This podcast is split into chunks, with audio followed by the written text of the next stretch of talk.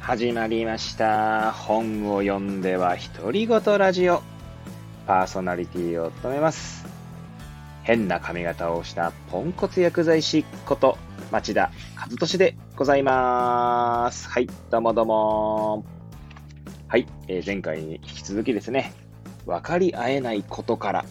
コミュニケーション能力とは何か、平田織座さんの本を、えーまあ、読みながらですね、えー感じたこと、えー気づいたこと、えー自分の意見や考えなどですね、まあ、つらつらと語ってまいりたいと思います。前回まではですね、まあ、第5章まで読んでの、まあ、感想でしたけども、今日は第6章ですね、に進んでいきたいと思います。1日、まあ、1章って感じですかね。はい。あ、1年、1配信1章って感じですか？はい。ではですね、まあ、ちなみに第6章を読んでいきたいんですけれども、第6章のですね、タイトルですね、章題は、えーコンテクストのズレとなっております。はい。私自身ですね、コンテクストって聞くとなんかこう、えー、何でしたっけ、タクラムの渡辺幸太郎さんをですね、思い浮かべてしまいますね。はい。確かコンテクストデザインを、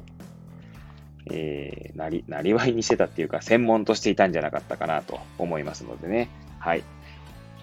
でですね、まあ、この章の流れ的にはですね、最初その、平田織座さんが、えーまあ、勤めていらっしゃるというんですかね、まあ、大阪大学コミュニケーションデザインセンターの客員教授をされている方でしたので、まあ、ちなみにこの本自体は2012年に、まあ、発刊された本ですので、まあ、その当時っていうことかもしれません。今ですね、2021年ですので、もう、えー、なんだ、8年？経って、8年、9年経っておりますので、まあ、現在のところはちょっと確認しておりませんが、はい。えー、そんな感じでですね、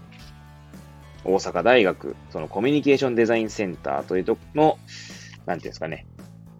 というとこ、その、その、施設紹介というんですか、えーコミュニケーションデザインセンターに、まあ、勤めるというか、特任教授じゃないですね、客員教授か、になった過程から始まり、で、どんな授業をしているのかっていうところでですね、まあ、演劇を作る授業とかをしているということが紹介されております。はい。で、まあ、その演劇を作る授業の中で、ね、感じた、平田さんが感じた問いというところから、まあ、最終的には、コンテクストという、えーこのタイトルにあるですね、コンテクストのズレについて語っていくという内容になっております。で、個人的にですね、この演劇を作る授業っていうのをですね、まあ私自身やってみたいなと思ったのが、まず読んでいて思うことですね。はい。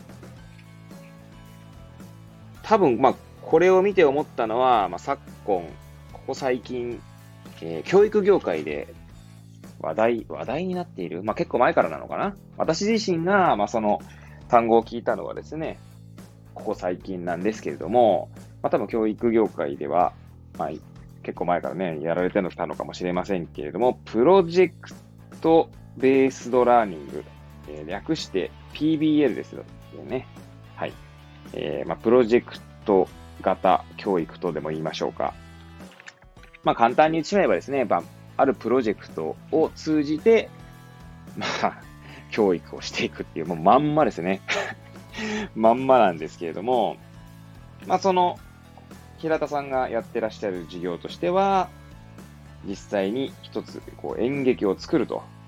いうところですね。で、ここではですね、134ページに出ているんですけれども、この大阪大学の大学院生たちですね。で、えーそのコースですね、高度副プログラムと呼ばれるコースの最後にはですね、学生たちと1学期をかけて演劇を作るという授業を行っていると書いてありますね。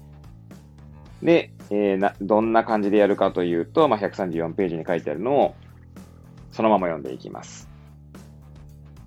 阪大大学院の全研究科から学生が集まり、5人から8人くらいのグループに分かれて、テーマや場所の設定、登場人物の吟味、プロットの制作など、すべてを自分たちで行っていく。複数のグループがそれぞれ演劇を作っていくので、最初の2回の授業以外は、最後の創作発表まで受講者全員が集まることはない。グループで一つのこと、かっこ、例えば登場人物と配役を決めるごとに私と面談をし、許可が下りると次のステップに進める。いやー、こんな感じでやっていくんですね。そしてですね、まあ、この小項目っていうんですかね、演劇を作る授業っていうその項目に書いてあるのがですね、出来上がった作品もなかなかユニークなものが多いと、平田さん自身が、ま書かれておりますね。はい。こういったプロジェクトベースラーニングっていうのは、まあ、私ですね、会社、社内でですね、まあ、新人教育みたいな、一応教育、薬剤師育成みたいなところに携わっているんですけど、今ま、まあ、まあ、携わっているってもですね、まだ数年間、3年目かな、今回、今年で。まあ、そのレベルです。まあ、新人に関してはですね。まあ、それまで、それ以前はですね、まあ、社内教育というよりは地域の薬剤師を対象にした教育みたいなことをやってたんですけれども、好きに、好き勝手にですね。はい。で、まあ、どっちかっていうとですね、まあ、なんだろう。まあ、講師として、えー、パワーポイントじゃないんですけど、まあ、私の場合 Mac ですので、キーノートのプレゼン資料を用いて、まあ私がプレゼンする、しながら、まあその合間にグループワークやら、グループディスカッション、ロールプレイなどを交えながら、まあやる。まあセミナーに近い、セミナーとかね、研修会に近い形のものですね。はい。なんですけど、まあ時間が許すのであればですね、こういった形でプロジェクトベースドラーニングみたいな、プロジェクト型学習っていうのを、例えば、その、薬剤師育成というか新人教育のようなものにですね、当てるのも面白いだろうな、なんてことを、ま考えました。はい。まあ、と言ってもですね、まあ、よくある話とし、よくある話っていうか、研究発表みたいなのをね、社内でやるとかっていうのは、実際行われているとこもあると思いますので、そういうのもですね、見方を変えればプロジェクトベースドラーニングみたいな感じなのかななんても思いましたね。はい。まあ、あとどういった形でこう設定するかにもよるんでしょうけど、それこそですね、まあ、さっき言ったようにその研究とかをするとかいうのであればよくある感じだと思うんですけど、まあ、演劇みたいなのをですね、え例えばコントを作ってもらうとかっていうのもまたなか なかなか面白そうだなとは思うんですけど、何も私自身がですね、そのコントを作るということをしたことないですし、えー、コントを作ったところでですね、えー、発表の機会を作っているわけでもないので、個人的にこれを、この平田さんの本を読んでですね、思ったのは、まあ、地域にですね、小さな劇団があるんですね。市民劇団みたいな感じですよね。はい。そこで、例えば発表するための、まあ、ものをですね、一から作っていくみたいな。っていうのはなかなか面白そうではありますよね。はい。で、しかもこれなんかこう薬剤師とかってだけじゃなくて、まあ、その事務スタッフとかも、さんとかも含めて、まあ、やってみるとですね、それはそれで例えばこう、そのプロジェクトに参加したメンバー同士のそのき、まあ、絆というか、コミュニケーションみたいなのは、えー、結果的に高まっていくんじゃないかなと思うわけです。まあ、風通しが良くなるって感じですかね。はい。で、まあ、まあ、うちの場合ですけど、まあ、最近はコロナで、まあ、やってないですけど、まあ、よくある話としてですね、昔にはその忘年会とかでですね、まあなんかこう、各店一つ出し物やるみたいなことをやってたわけですよ。まあ、コロナ前ぐらいからですね、コロナでこういった状況になる前から、まあそんなに各店っていう、えー、店舗で一つ出し物するみたいなことはなくなってはいたんですけれども、それこそ私が入社したのが10年ぐらい前ですので、まあ、当初はやってた時もありましたね。はい。ただですね、まあ、それは、まあ、極端なことではものすごくこう真剣に取り組むところもあれば、そうじゃないところもあるんでしょうから、えー、プロジェクト型教育みたいにするんであれば、もう少し違った形にするのも面白いんだろうな、なんて思いますよね。はい。まあ、具体的には多分こう、なんつうんでしょう、誰かがちゃんと関わって、こう、進捗状況とかを見ながらやっていくみたいな。まあ、それはね、ただ忘年会でやるものじゃないとは思うんですけれども、それこそね、えー、小劇団というか劇団の方とかと協力しながらやるとかっていうのも面白いかななんて思いますね。はい。という勝手な妄想を述べさせていただきました。はい。で、まあ、この第6章のですね、タイトル、コンテクストのズレということでですね、まあ、簡単に言ってしまえばですね、この演劇のセリフ、まあ、ありますよね。まあ、演劇だけじゃないんでしょうけど、えー、まあ、ドラマとかもね、セリフあると思うんですが、まあ、ここの、この、この本にのっとっていると演劇のセリフですね。一つのセリフを取ってみても、そのセリフを言う人物が、まあ、どんな人で、どんな、えー、まあ、背景の持ち主で、まあ、簡単にしまナラティブが異なればですね、そのセリフを、そのセリフにある、裏に、の セリフの、一応噛みまくってますね。そのセリフの裏にある、えー、設定というものが異なってくるわけだということが書かれているんですね。で、例を挙げると、例えばですね、157ページ、え旅行ですか？というセリフという、まあ、小項目というか、項目に書かれているんですが、えー、そこの冒頭からちょっと読んでいきたいと思います。はい。さて、ことほどさように話しかけるという行為一つとっても、お国柄、民族性、国民性といったものが現れる。先に書いたように、日本では列車の中で他人に話しかけるのは1割に過ぎない。一方、アイルランドのダブリン市立大学でワークショップを行った時には、なんと全員が話しかける方に手を挙げた。ってあるわけですね。なんで、えー、この旅行ですか？というセリフもですね、例えばそのセリフを、なんだ、セセリフを割り当てられている人物がアイルランド人なのか、日本人なのかによってはですね、その演劇を構成するとか演劇を作っていくにあたって、まあ、役作りをするわけですけど、その役作りにはですね、は結構よりこう違いが出てくるわけですよね。はい。という話が書かれているわけです。えー、国の違い、まあ文化的な背景とかも異なってきますよね。はい。なので、まあそういったことを考えるとですね、まあ私はよくや、まあ私はというか薬剤師としていつもこう患者さんとまあお話ししているわけなんですけれども、まあ、患者さんがですね、えこの薬飲みたくないのって言ったとしましょう。今適当にポンと出てきた、えセリフを一つ、まあ、言ってみたわけですけれども、その飲みたくないの背景にはですね、その目の前にある、いる人だからこそ出てきた、まあ、その飲みたくないのの裏に、いろいろな、まあ、理由だったりとか、状況だったりとか、気持ちだったりとか、そういったものが含まれているわけですよね。なので、まあまあ、私は、まあ、意識しているのはそういったものをですね、その飲みたくないのというセリフの裏には何があるのだろうと、まあ思いながらこう会話をし、会話というか対話ですかね、していくわけですね。はい。まあこの考え方っていうのはですね、まあ、もうすでに体系立っているもので言えば、患者中心の医療というものに、えー、その一端が書かれ、あの、もう提示され、提示されてるっていうかもう作られているんですね。えー、それはですね、患者さんの、あ患者中心の医療を実践するにあたっての、まあ、要素の一つとしてですね、患者さんの、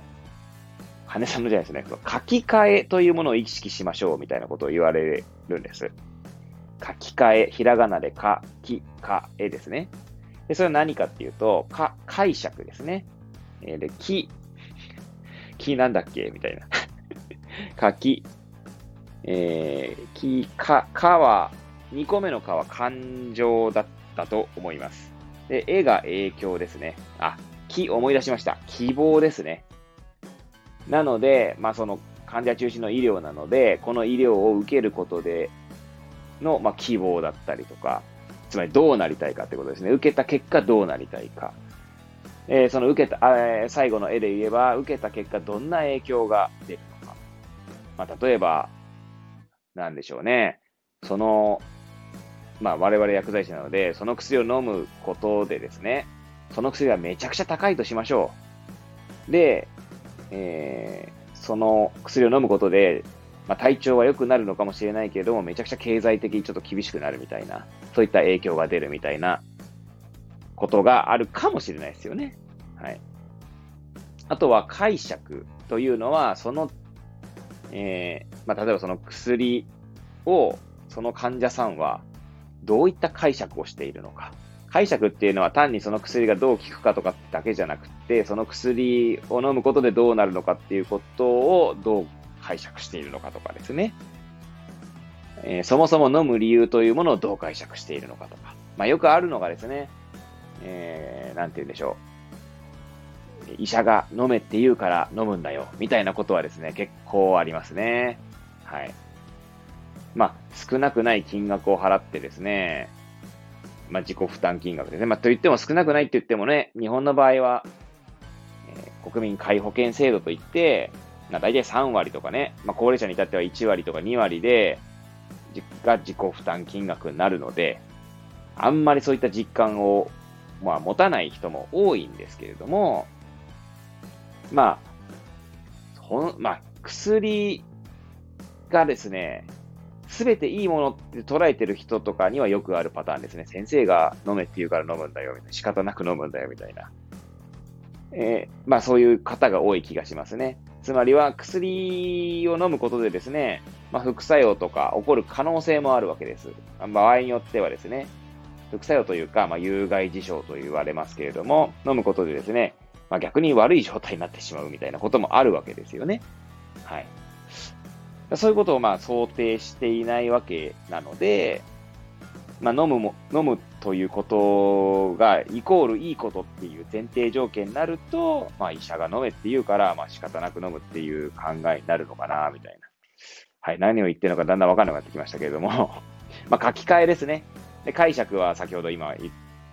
た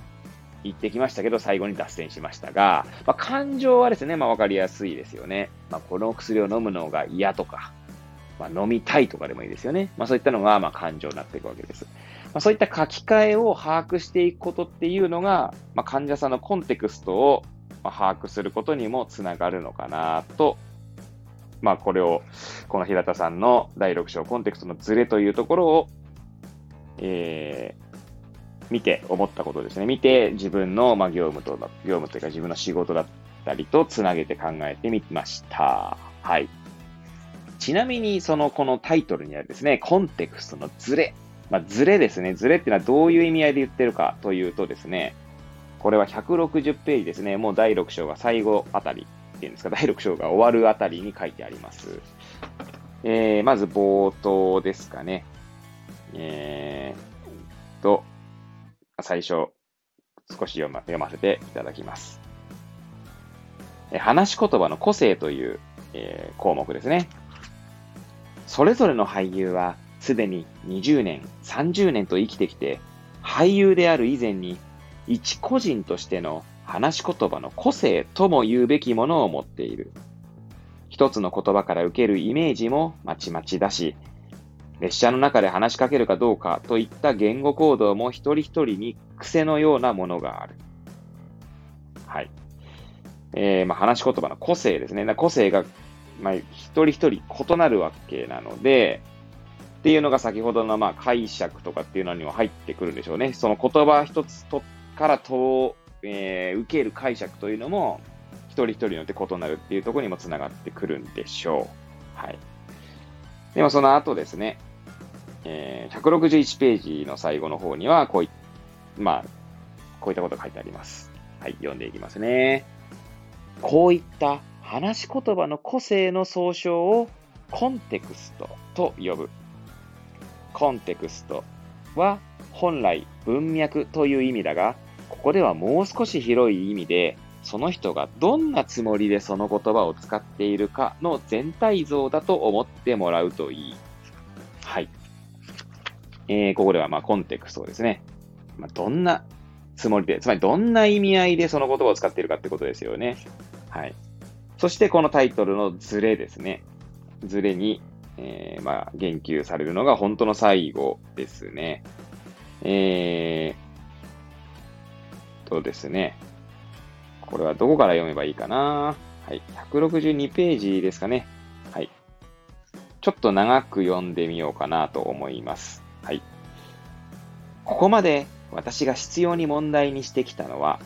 旅行ですか？という簡単なセリフだった。このセリフは哲学的な意味があるわけでもない。えー、ちょっと飛ばしますね。はい。えー、これを、これをってこの言葉をですね、を高校生などが演じようとするとうまく言えない。だがうまく言えなくて当然なのだ。高校生に尋ねれば、くぶ、えー、9割、9割5分、9割5分の生徒は、普段自分からは他人に話しかけないという方に手を挙げる。ということは、簡単に見えるけれど、旅行ですか？というセリフは、その子のコンテクストの外側にある言葉ということだ。あるいは、もっと一般的に言えば簡単な言葉だけれども、普段は使っていない言葉だということになる。この簡単と、あ簡単に見えるけれど、コンテクストの外側にある言葉のことを、私はコンテクストのズレと呼んでいるというわけですね。はい。まあ、そのコンテクストというのは何度も言うようにですね、えー、どんなつもりでその言葉を使っているかっていう、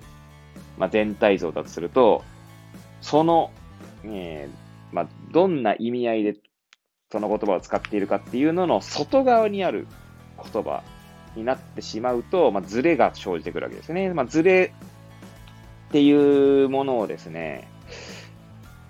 は多分多分おそらくですけど、コミュニケーションのズレにもつながるんだろうななんて、まあ読んでて思いましたね。よくありますね。患者さんと会話しててめちゃくちゃずれてしまうことを。えー、なんつうんだろうな。まあ、質問をしても質問の回答にならないみたいなことはよくありますし、それは私の質問が悪いのもありますし、まあ、そもそもコンテクストが異なっているのであれば、質問が伝わらないですよね。そこにズレが生じていると、なかなか、まあ、コミュニケーションがうまくいかないってことはあるんだろうな、なんて思いました。はい。えー、ぐだぐだと語ってまいりましたが、もう23分ぐらい経っておりますので、まあ、今日のところはですね、ちょうどまあ第6章一通り、えー、第6章から、まあ、感じたことをですね、つらつらと述べてきましたので、今日の放送はここらで、まあ、終了したいと思います。はい。まあ、いつもですね、最後までこんな20分以上のですね、コンテンツを、まあ、もし聞いてくれている人がいるのであれば、本当にありがたい限りでございます。本当にありがとうございます。というわけでですね、次回は、第7章ですね。ちなみにこの本は第7章と第8章、8章までありますので、まあ残り2章ですけれども、え次回は第7章を読んでの感想を述べていきたいと思います。もしよければ次回もお聴きいただければ幸いでございます。ではまた次回お会いいたしましょう。さようなら。